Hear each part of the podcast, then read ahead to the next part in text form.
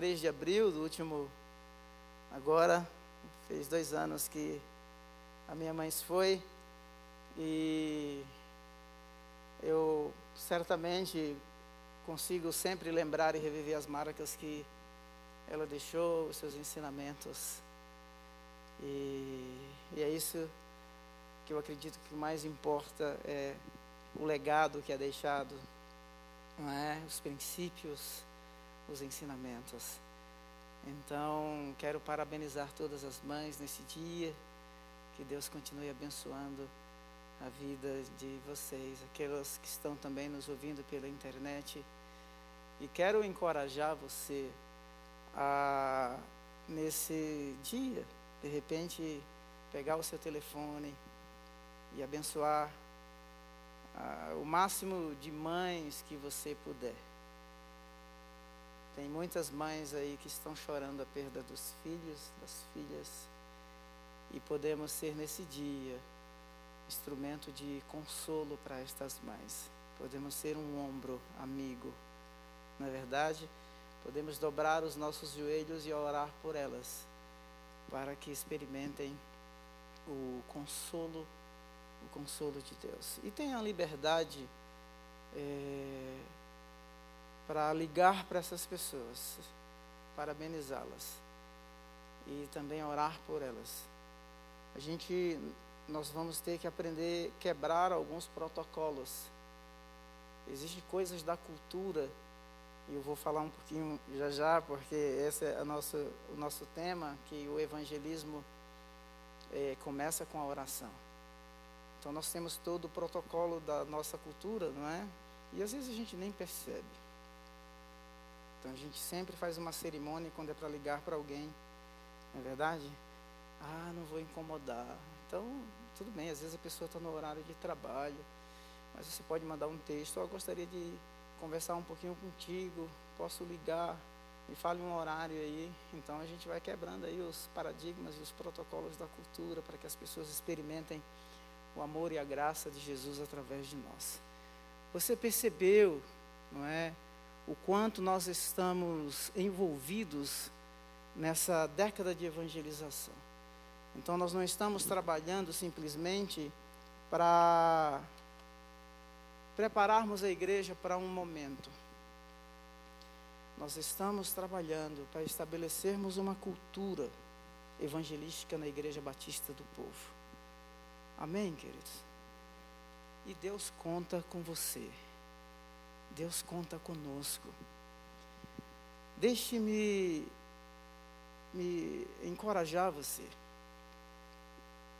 O mundo ainda não sabe quais os resultados, o impacto, as sequelas da pandemia em todos os sentidos. É impossível medir. Mas o certo é que existe muita gente sofrendo, aflita desesperado, procurando pontos de referência, lugares de abrigo, de refúgio. E nós precisamos ser esta referência. Nós precisamos ser esta referência. Você, lá na escola, na universidade, ah, no ambiente de trabalho, ore a Deus mesmo. Pegue esses nomes e ore por esses nomes. Abençoe a vida das pessoas. Ore no lugar. Sabe uma coisa que os jogadores fazem? Eu, eu, eu acho engraçado, não é? Mas eu vejo assim, puxa, o cara faz isso com ousadia. Você já viu o jogador? Vou fazer aqui, vou tentar imitar aqui, tá bom? Você já viu alguns jogadores quando vai começar, principalmente numa decisão, mas to, a maioria faz, mas quando é a decisão o cara não entra assim, ele não vai, não vai andando e entra com o pé direito no campo? É, obviamente que ele criou a superstição dele. Pergunta para nós é o seguinte: nos ambientes em que nós gastamos a maior parte do nosso tempo, será que a gente pede para Deus ou lembra dizer assim, Senhor, entra comigo neste lugar? Oh Deus, eu sei que tu já estás aqui. Mostra-me os teus caminhos. Senhor, eu quero participar daquilo que tu estás fazendo aqui. A última semana agora, essa semana passada, eu eu tive uma experiência muito legal. Um amigo, é, um dos professores, quando a gente estava treinando, eu fazia uma aula privada com ele, um menino do Amazonas, um militar, um cara muito bom naquilo que faz, um excelente profissional como professor de jiu-jitsu. E eu já acompanho há algum tempo. E na última semana agora, a minha conversa com ele se intensificou. Ele mora lá no Grajaú. Eu falei assim, eu queria que você viesse um dia aqui no culto das oito, para que você conheça. É longe, eu sei que é longe. Eu falei para ele, é longe, mas ele falou assim, não, comigo não tem distância, eu vou. Aí, depois que ele conhecer aqui, posso até fazer uma conexão não é, lá com as nossas igrejas mais próximas. Mas, só para você ter ideia de como um diálogo contínuo faz a diferença. Então você não vai esperar o dia 29 para ligar para as pessoas, para orar pelos seus amigos. Procure saber como o estado destas pessoas. As pessoas estão cansadas de serem exploradas em todos os sentidos. Elas não têm mais no que acreditar. Não tem mais no que acreditar. E aí nós somos a voz da esperança neste tempo de desespero. E aí eu fiquei muito feliz de ouvir a resposta do professor Felipe, aquele coração grato, daquele menino de 23 anos, não é? 23 anos. E, e eu estou de olho nele, não é? Estou cubando o cabra. Quero levá-lo a Jesus. Quero conduzi-lo a Jesus. Porque isso é o que mais importa. Você viu o quanta coisa, o, o vídeo aí do Johanna? Então nós estamos preparando a igreja para esse, esse tempo. Nós vamos fazer uma grande colheita aqui em São Paulo, onde estão os nossos missionários, as nossas igrejas lá no sertão.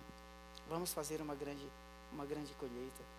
E nós precisamos, Deus quer, quer conceder a você esta estas experiências profundas e transformadoras. Essas experiências profundas e transformadoras. Na última terça-feira, terça-feira da semana passada, eu fui gravar um podcast com dois camaradas que não são crentes. E foi assim, foi, foi muito legal. Você vai precisar assistir esse podcast, um podcast para falar sobre Islã. Aí um cara, ele fez uma menção de alguns manuscritos escritos em pedras por causa do lá dos sumérios, né, um povo muito antigo. E aí ele começou a falar, eu deixei falar. Daí, sabe o que ele falou? No final ele falou assim: "Não, é porque eu acredito que a humanidade ela foi refeita na pessoa de Jesus Cristo". Meu irmão, quando ele deu esse gancho, você vai perceber. Eu quero que você assista justamente por isso, para que você aprenda. Quando ele deu esse gancho, eu falei assim: é isso que eu quero. E aí, meu irmão, meu irmão, eu coloquei Jesus no lugar que ele realmente deve estar.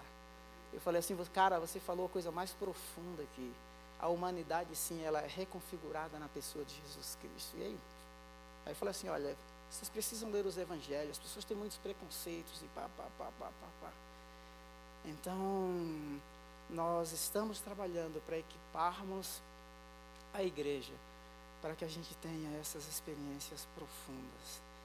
Mas eu gostaria que você não se esquecesse de orar. Coloque no seu celular, é? Alarmes de oração. Faça aí o download do Oikos. Escreva os nomes dessas pessoas. Lembre-se de orar por elas. Só para você ter ideia, a mãe de o pastor Gilberto Giba, né? Mencionou aqui é, o Agostinho, o bispo de Hipona. A mãe de Agostinho, chamado pelos católicos de Santo Agostinho, orou por ele 28 anos. 28 anos. Um certo dia, angustiado, segurando uma Bíblia na mão, lendo o livro de Romanos. O livro de Romanos é violento. Teve uma experiência profunda e transformadora com Jesus. Veja que aquela mulher, ela não desistiu de orar. O evangelismo começa com oração. Desafio você a participar de uma célula. Sabe, tem, hoje a gente não tem desculpa Porque é muito fácil você dizer assim, olha, quero convidar aqui o meu amigo para ir numa célula online, não é? Tem os, a, a pandemia trouxe todos os seus dilemas, mas também tem os seus benefícios. Os corações estão mais abertos. As pessoas não rejeitam a oração. Então faça essa lista. Tá? Você que está numa célula, convide todos, estimule, encoraje todos a fazerem essa lista e orem juntos. Orem juntos. Marquei com o meu professor, falei anteontem com ele, falei assim, eu quero conversar com você, tomar um café, almoçar contigo. Relacionamentos intencionais. Mas antes de tudo, ore por essas pessoas. Ore por essas pessoas. E vamos ter experiências profundas. Esse é o desafio da Semana das Células. Fazer a lista do oicose e orar por estas pessoas. Então nós precisamos, é, nessas casas que, onde já estamos, levantarmos essas casas, fazermos com que essas casas sejam casas de oração e lugares de adoração, para que o reino de Deus prevaleça nessa grande cidade. Eh, Paulo, quando escreveu a sua carta aos Romanos, no capítulo 1, no verso 9, você pode abrir. Se você ler Romanos, eu dei aula de Romanos há muitos anos atrás, há mais ou menos uns 15, 20 anos atrás, eu acho. E é um livro fantástico. Alguns teólogos dizem que se todos os livros da Bíblia se perdessem e tivéssemos só Romanos, nós seríamos toda a teologia suficiente para salvação, justificação e assim por diante. Só que Paulo não foi o fundador da igreja de Roma. Essa igreja era uma igreja é, eu posso dizer, multiétnica, né, composta por judeus, gentios, ou judeus de, de é, fala grega e assim por diante. Quando você lê em Atos capítulo 2, quando há o derramamento do Espírito, ali haviam judeus vindos de Roma. Então, alguns teólogos dizem que possivelmente foram esses judeus que tiveram experiência naquele dia, que levaram o Evangelho para a capital do mundo que era Roma. Roma era um império fortíssimo. Então você vai perceber que Paulo ele tinha a intenção de ir àquela cidade, conhecer aquele povo. E, e você vai perceber que ele tentou várias vezes e não conseguiu. Mas quando você lê Atos capítulo 20 até o verso 28, você vai perceber que os dias de Paulo terminaram em Roma, preso. E ele vai depois dizer assim em Filipenses, capítulo 1, verso 13, que embora ele estivesse preso, a palavra do evangelho não estava presa. Ou seja, não existe nenhuma situação em que o evangelho possa é, deixar de ser proclamado, seja em qualquer contexto, em qualquer situação, essa mensagem precisa ser, ser comunicada precisa ser passada, passada adiante. Porque nós acreditamos que é o poder de Deus e salvação para todo aquele que crê. Romanos capítulo 1, verso 9 diz assim: Deus a quem sirvo de todo o coração, pregando o evangelho de seu filho, é minha testemunha de como sempre me lembro de vocês. Em minhas orações, sempre me lembro de vocês em minhas orações. E peço que agora, finalmente, pela vontade de Deus, seja-me aberto o caminho para que eu possa visitá-los. Verso 11, 1, 11. Anseio vê-los a fim de compartilhar com vocês algum dom espiritual para fortalecê-los. Isto é, para que eu e vocês sejamos mutuamente encorajados pela fé. Quero que vocês saibam, irmãos, que muitas vezes planejei visitá-los, mas fui mas fui impedido de fazê-lo até agora. Meu propósito é colher algum fruto entre vocês, assim como tenho colhido entre os demais gentios. O primeiro aspecto que a gente percebe aqui é que a oração ela desenvolve em nós a perseverança e a esperança. Paulo tinha uma conexão a fé que os romanos haviam recebido era notória alguns, alguns estudiosos, missiólogos dizem, e alguns historiadores seculares até criticam é, sobre o princípio do cristianismo de que eram pessoas simples, pobres, sem serem cultos. Mas Roma era o berço do mundo em termos de poder, de conquista. As estradas, os tratados, as leis. E o cristianismo estava ali já crescendo como uma religião ilegal, me permita falar assim.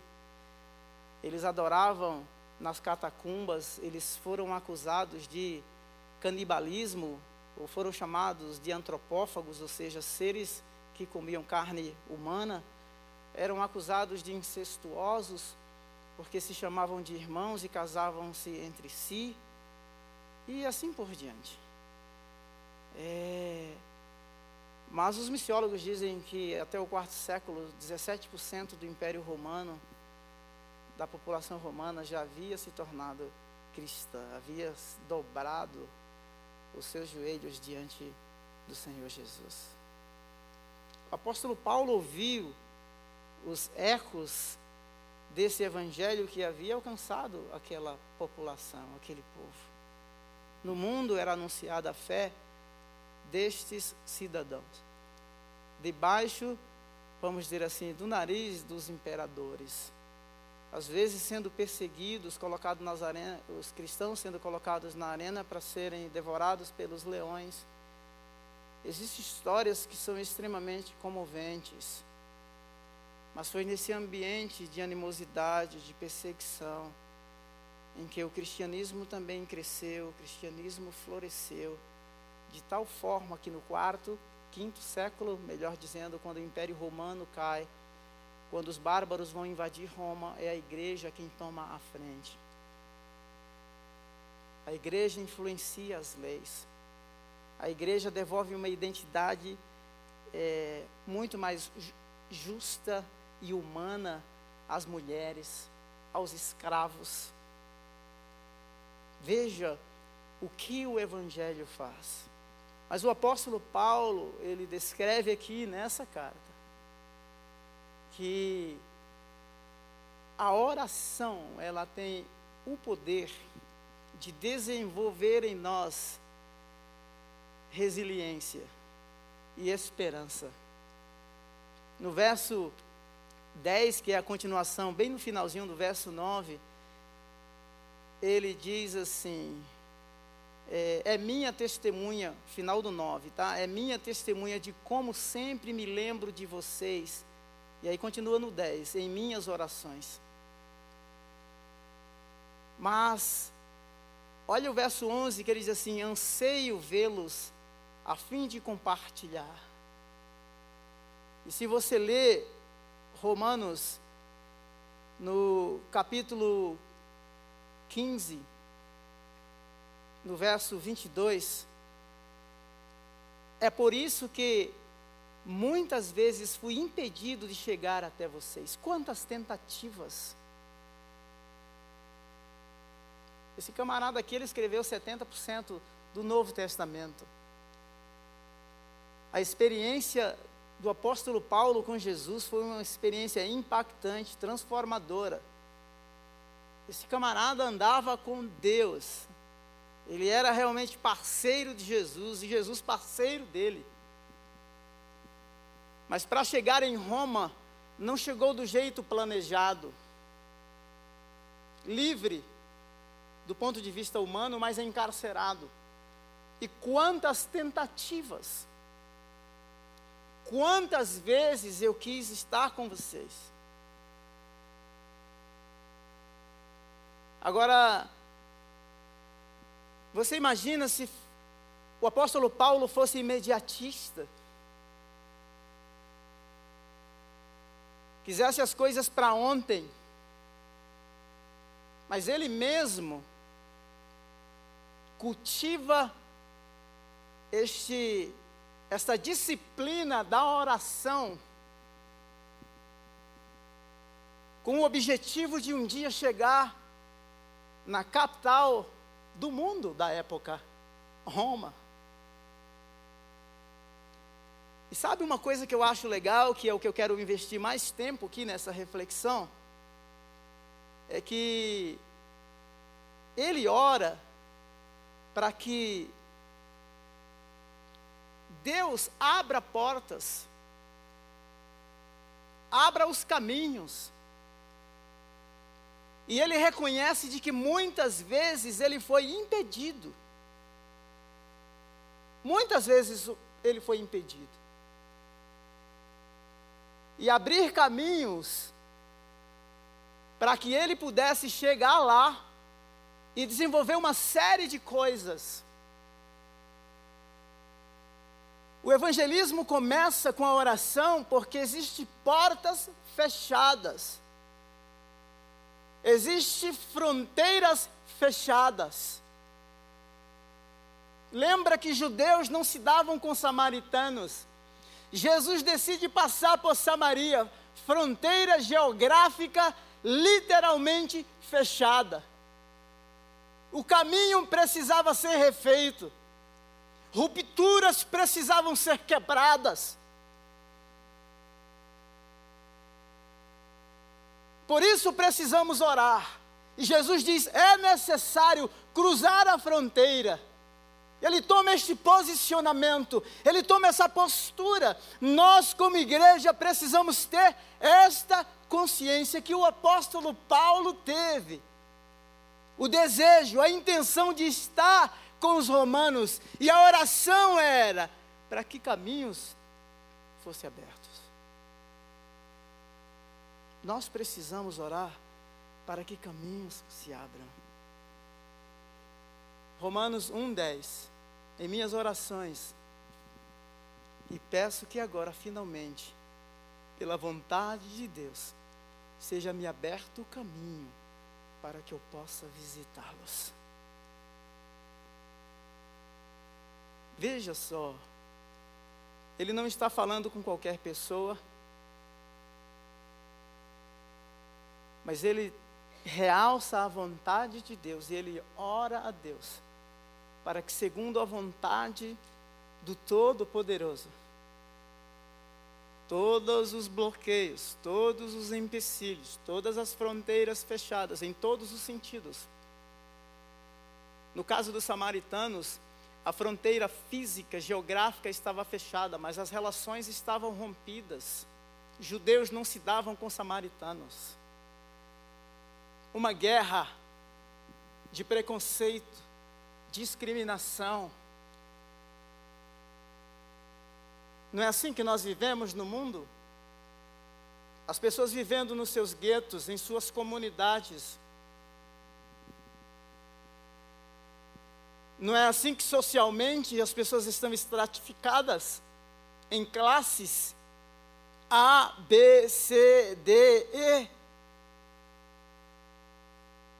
Mais de 10 milhões de pessoas de pessoas desceram para a linha da pobreza por causa da pandemia.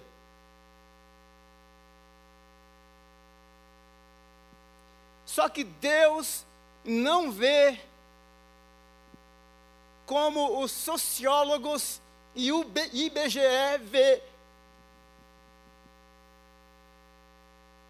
E se você ler a carta completa aos Romanos, você vai perceber que Paulo desconstrói essa ideia de superioridade étnica, religiosa ou de descendência biológica, porque se orgulhavam ser filho, filhos de Abraão. Por isso, nós, como igreja, precisamos, em oração, com os joelhos dobrados, colocar por terra toda a separação, todo distanciamento. Porque o Evangelho é para todos. A Conferência de Lausanne, em 1974, diz que é o Evangelho todo, para todo o, o homem todo e em todo lugar. E Paulo vai dizer: Eu sou devedor tanto a grego, os intelectuais, os filósofos da época, e ele vai para o outro extremo. Eu sou devedor também a bárbaros, aos iletrados, Está falando de dois mundos. Os intelectuais eram os que viviam nos centros urbanos, nas cidades muradas. Os bárbaros eram os violentos. Na verdade, literalmente, sem terem mesmo o alfabeto. E ele está dizendo: veja, o Evangelho é para estes dois mundos, distintos, separados. E o Evangelho pode alcançá-los, não somente alcançá-los, mas o Evangelho tem o poder de reconciliá-los. Então, enquanto estamos discutindo tantas ideologias sociopolíticas e religiosas, buscando a reconciliação, que é uma utopia do ponto de vista humano e social, o Evangelho reconcilia, porque põe por terra a barreira de qualquer pretensão social, política, religiosa. Amém?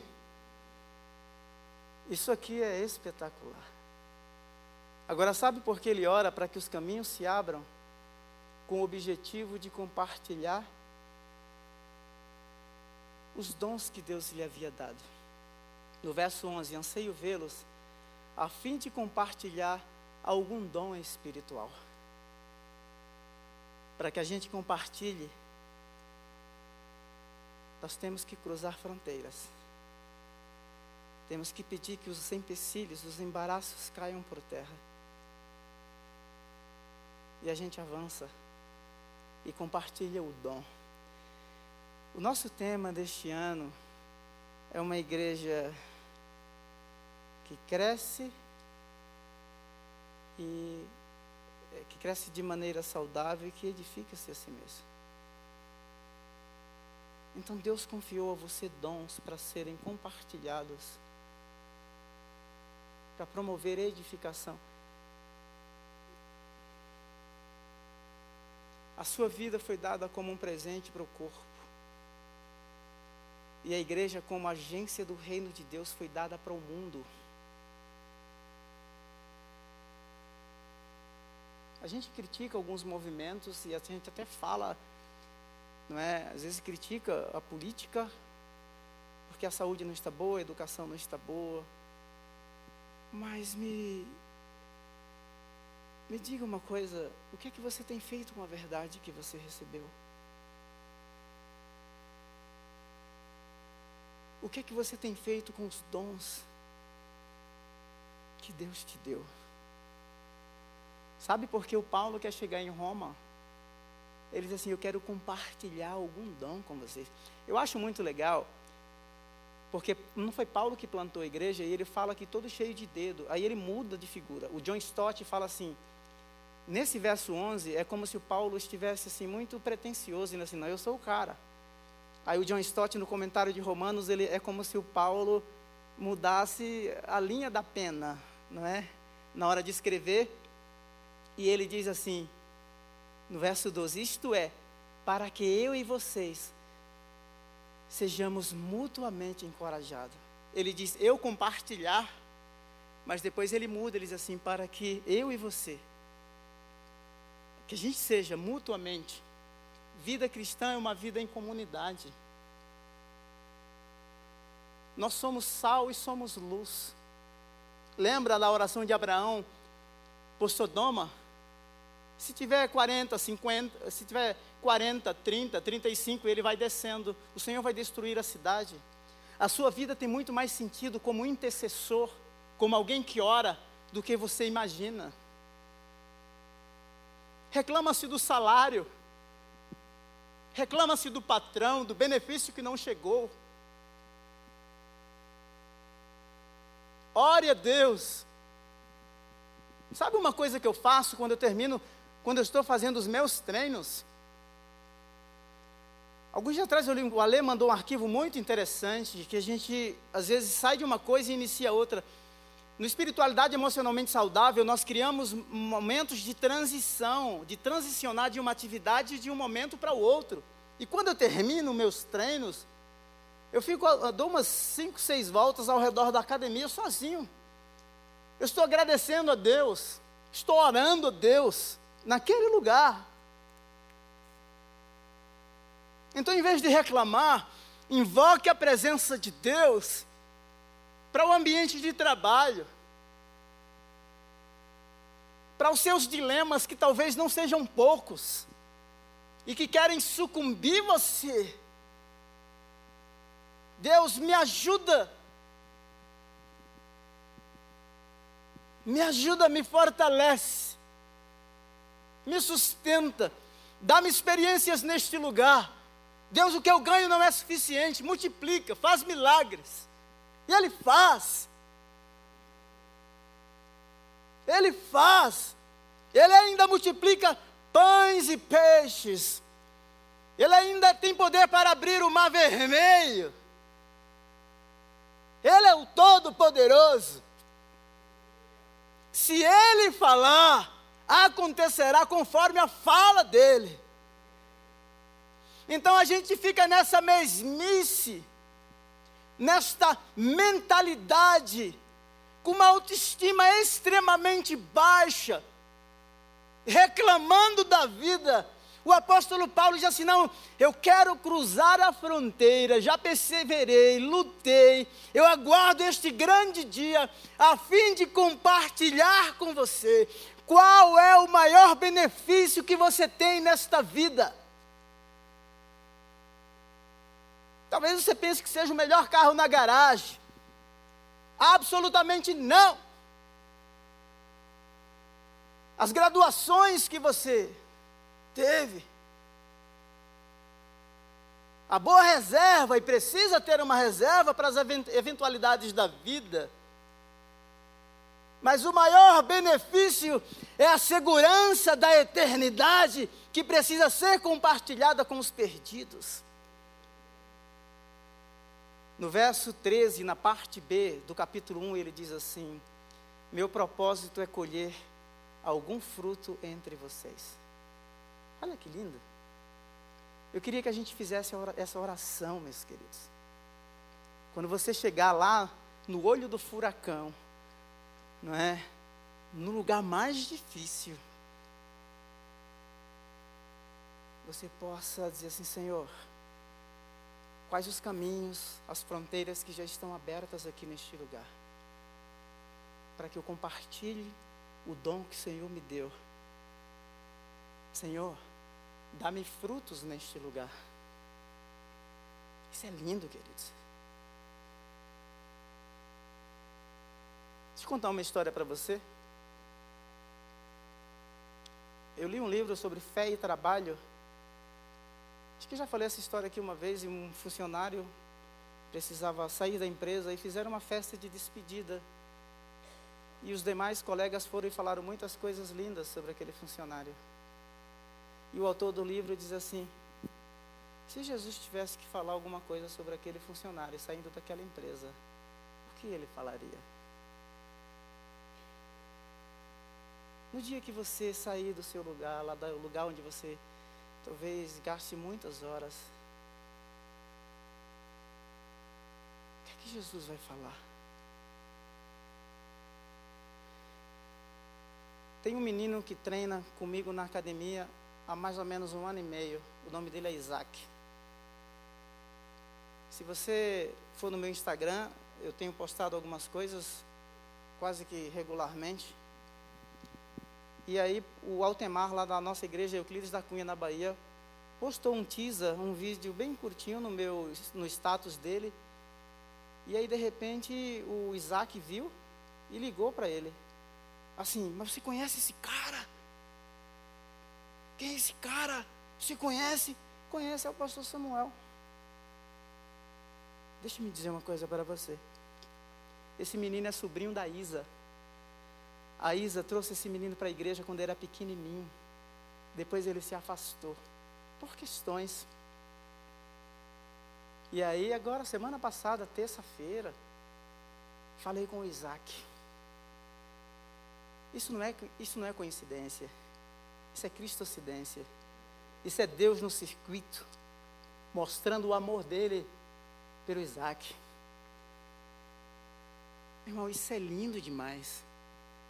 É isso que a gente precisa quando entrar nos, ambiente, nos ambientes onde os caminhos foram abertos, onde as fronteiras estão realmente abertas, os corações estão quebrantados. E perguntar a Deus: o que é que tu estás fazendo aqui? Usa-me. Se você fizer essa oração, você vai ter experiências tremendas. Você terá experiências transformadoras. Meu propósito é colher algum fruto entre vocês, assim como tenho colhido entre os demais gentios. Verso 15: Por isso estou disposto a pregar o evangelho também a vocês que estão em Roma. Essa tem que ser a nossa agenda pregar o Evangelho. O apóstolo Paulo já tinha tido a experiência, um cara extremamente preparado, do ponto de vista teológico, rabino, cara extremamente respeitado dentro do contexto judaico e no contexto cristão. Mas o Paulo poderia ter cometido equívocos, erros, se não fosse direcionamento de Deus, é só ler Atos capítulo 16, verso 6. Paulo e seus companheiros viajaram pela região da Frígia e da Galácia, olha só, tendo sido impedidos pelo Espírito Santo de pregar a palavra de Deus. Mas pregar a palavra não é bom? É maravilhoso. Mas aquela região ainda não estava na agenda de Deus. E não era Paulo para ir para aquele lugar, o Espírito impediu. Que a gente seja dirigido pelo Espírito, que ele tenha liberdade. Pregar o Evangelho é a melhor motivação, é isso que nós queremos. Mas o que precisamos é ter esse discernimento aonde Deus quer nos levar, quais as pessoas cujos corações Ele já está trabalhando diretor da empresa, a pessoa que limpa lá o chão, o médico que cuida dos infectados, mas a pessoa que também limpa as camas. Pastor Almeida teve experiências profundas aqui no hospital, enquanto estava eh, na UTI, depois melhorou de conduzir pessoas a Jesus.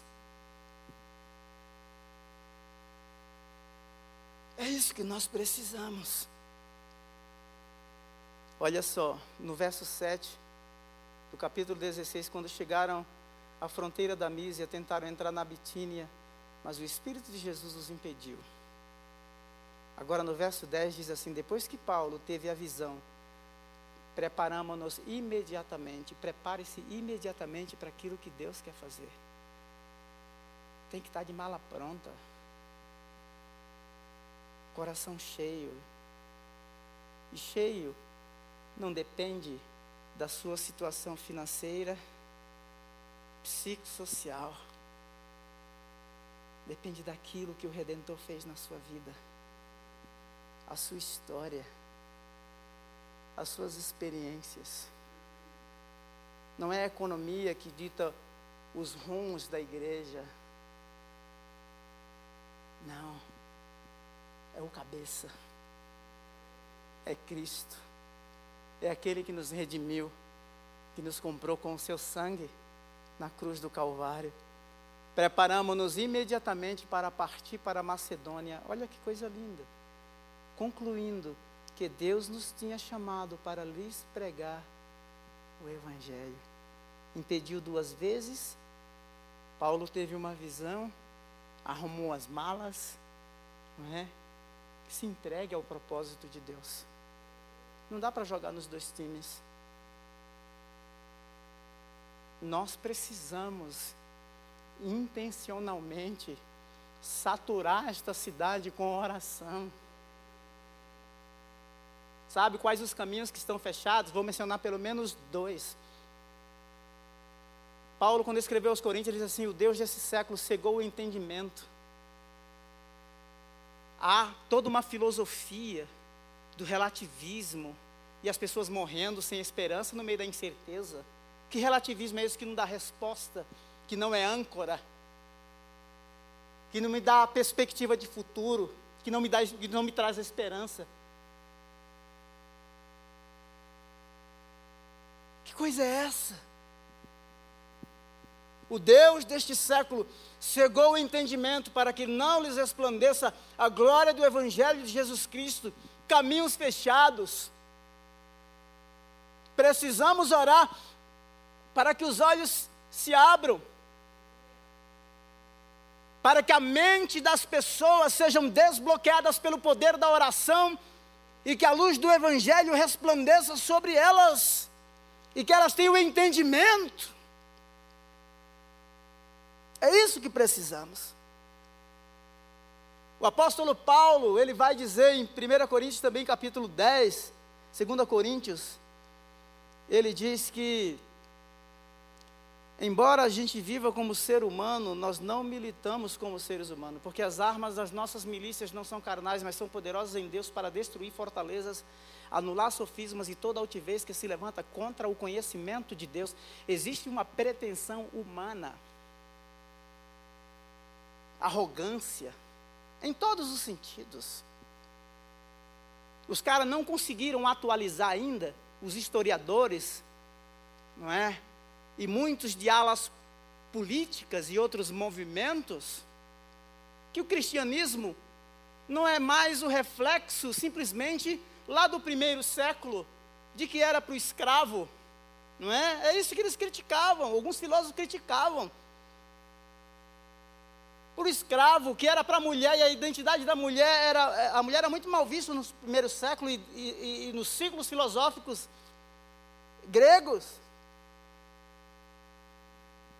Nós precisamos levar o Evangelho para todas as esferas da sociedade. O intelectual precisa ouvir, o sertanejo precisa ouvir, o cigano precisa ouvir, Há dois segmentos sociais menos alcançados no Brasil: os ricos dos mais ricos e os pobres dos mais pobres.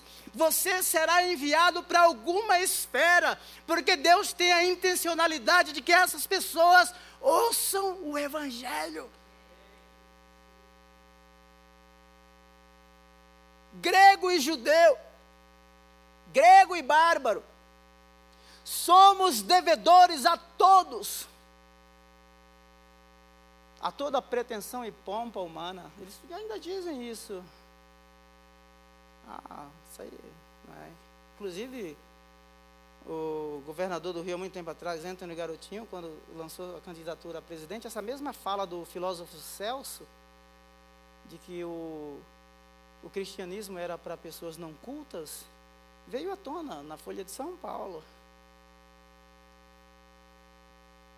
Nós não podemos aceitar vivermos à margem. Porque o Evangelho é para o homem todo, em todo lugar. Então não permita-se ser marginalizado por qualquer ideologia sociopolítica, religiosa, porque você foi chamado e enviado para ser a representação real para ser o embaixador, para ser a embaixatriz, para ser a voz, para ser o intercessor, o pregador, o profeta e a profetisa de Deus no lugar aonde você está. Glória a Deus! Um outro fato, eu não vou conseguir concluir a minha mensagem. Mas em Romanos, no capítulo 7, verso 23, o apóstolo Paulo diz assim: Mas vejo outra lei atuando nos meus membros, atuando nos membros do meu corpo, querendo, guerreando contra a lei da minha mente, tornando-me prisioneiro da lei do pecado que atua em meus membros. Ele aqui está falando no capítulo 7, é uma crise miserável Capítulo 8 é o Paulo cristão, capítulo 7 é o Paulo judeu. Ele está dizendo assim: olha, tinha um problema em mim que a lei judaica não resolveu. Era crise após crise crise de consciência. Porque a lei do pecado habitava nos meus membros, a ponto de que o bem que eu queria fazer eu não fazia, mas o mal estava sempre diante de mim. Nós precisamos orar para que as cadeias que escravizam as pessoas sejam quebradas. E não importa quão bonitinho, quão rico, se é numa favela, se é no condomínio. Entendeu? Não importa. Às vezes a gente olha as pessoas de um mundo diferente. Paulo não olhou assim aos romanos, ele vai dizer assim: não, tanto judeu como gentil, todos pecaram e destituídos estão da glória de Deus. É nessa ótica, nessa perspectiva bíblica divina que nós precisamos olhar o mundo e entender que a única resposta cura é o sacrifício de Jesus na cruz. Louvado seja o nome do Senhor. Depois dessa você vai pregar o Evangelho, não vai? uh! Meu irmão, como como, como é maravilhoso. Como é maravilhoso. Vamos nos colocar em pé para a gente orar? Cantamos bem, olha, vocês estão de parabéns. Adoramos ao Senhor, não foi? Foi bom, viu, Calori? Calori, você viu que sozinho aqui, mas muito bem acompanhado com a unção de Deus, não é verdade? Muito bem acompanhado, revestido de graça, revestido de graça. Ide e pregai. O Evangelho começa com a oração. Queria que nós orássemos mais uma vez. Não se enganem. A oração de um justo pode muito em seus efeitos. A minha mãe orou por mim muitos anos. Muitos. Muitos anos. Quando eu tinha 14 anos, ela disse que recebeu uma palavra profética de alguém dizendo que eu iria ser pastor quando eu tinha 14 anos de idade. Ela nunca falou isso para mim. E eu lembro-me quando eu voltei da Inglaterra, depois que eu já havia me formado, um dia conversando com ela, ela falou assim: Filho, eu sempre entreguei você e descansei para viver num lugar tão longe, porque eu sabia que Deus cuidava e cuida de você. Quando você tinha 14 anos de idade, o Senhor disse que você seria pastor. Eu nunca falei isso para você, mas eu acho que esse é o momento. Sempre orando. Já com 85, 86 anos, todas as noites, na simplicidade, pegava a Bíblia do lado da cama. Um caderno simples. Escrevia os versículos. Às vezes chegávamos em casa e ela estava do lado da cama, com os joelhos dobrados, orando. Não se enganem. Aquele que busca, encontra. Aquele que bate, portas se abrem, fronteiras se abrem. Principados e potestades fogem, perdem a sua força. E pessoas são libertas. Senhor, em nome de Jesus. Obrigado por essa manhã tão abençoadora. Oramos pelo nosso oicós. Eu abençoo o professor Felipe, eu abençoo o Tiago. Senhor, que a gente tenha essa consciência de que o Senhor nos chamou para sermos os portadores da tua graça Homens e mulheres que, com todas as limitações que têm, tiveram uma experiência profunda e transformadora contigo. Senhor, em nome de Jesus, nos leve aos lugares, às pessoas, traga as pessoas até nós, faz conforme o teu querer, nos entregamos aos teus propósitos Senhor, nos entregamos aos teus propósitos. Eu oro, Deus, por esses homens e mulheres que estão aqui, aqueles que estão nos ouvindo pela internet. Que a gente crie um movimento de oração, de intercessão.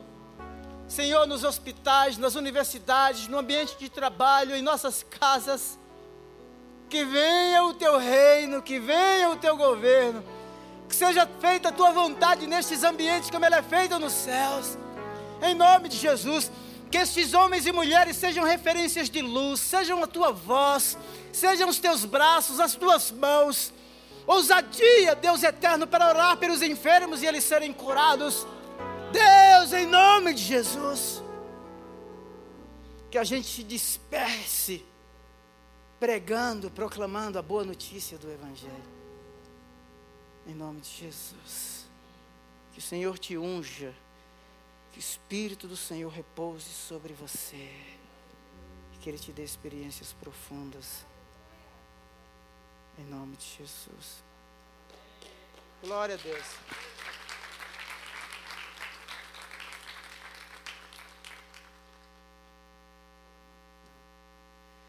Tá ok, então você pode sentar um pouquinho. Uma boa semana. Então você vai ter aquele almoço especial lá com a sua mãe. Se você não tem, arrume uma, se permita ser adotado, adote alguma. Mas eh, se não tem, está muito longe, não é? Com todo o distanciamento social, também tá junte-se a alguém, mas não fique sozinho, sozinho. Tá bom? Que o Senhor te abençoe. Tenha uma semana abençoada, cheia da graça, do cuidado, da proteção e da provisão do Senhor. Em nome de Jesus, pregue o Evangelho. Tá bom? Os últimos serão os primeiros, lá de trás, cumprindo aí os nossos protocolos. Que bom ter você aqui nessa manhã, viu? Calora, obrigado, viu, cara? O negócio tá bom, né? Você fez direitinho, viu, rapaz? Dez. Deus abençoe, viu? Boa semana.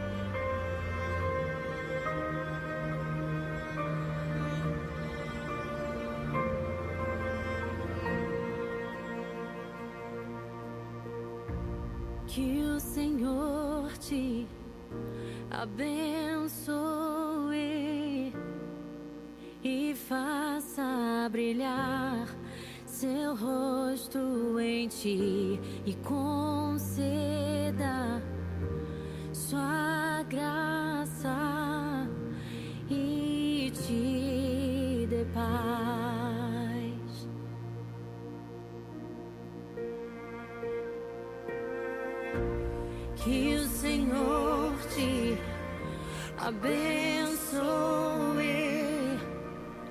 e faça brilhar seu rosto em ti e conceda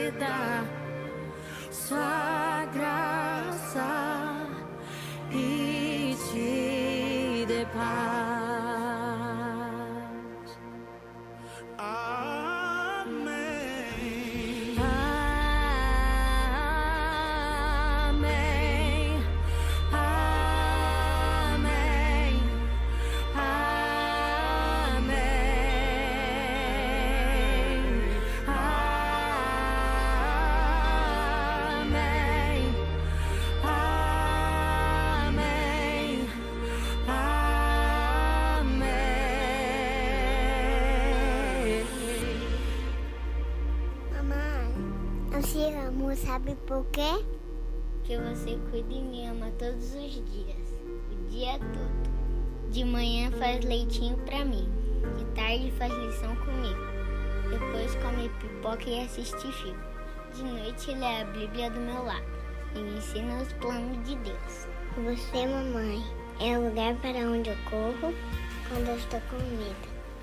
É o rosto que olho quando quero sorrir. É o colo que eu desejo quando ralo meu joelho. Você é meu aconchego e meu melhor abraço. Me ensinou os primeiros passos e a cada dia me mostra a vida e, a, e as suas cores. A cada amanhecer me guia para a melhor escolha. Jesus. Continuar o Evangelho será a minha responsabilidade. E já é, ao mesmo tempo meu maior anseio. Então hoje eu digo: obrigada, mamãe, por me gerar, me dar amor, me incentivar todos os dias, por plantar em mim a semente da fé e me mostrar que o maior amor vem dele.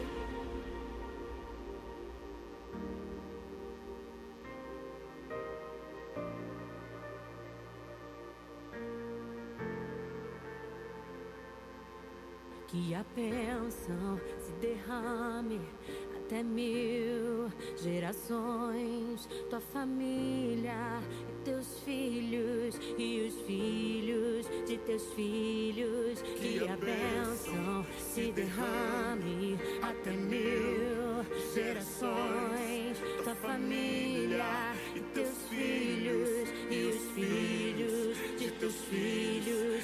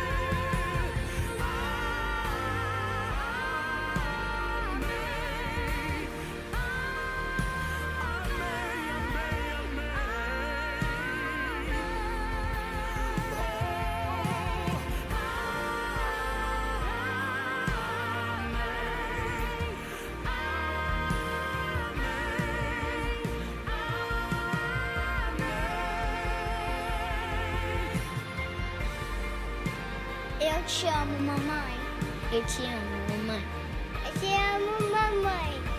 Eu te amo,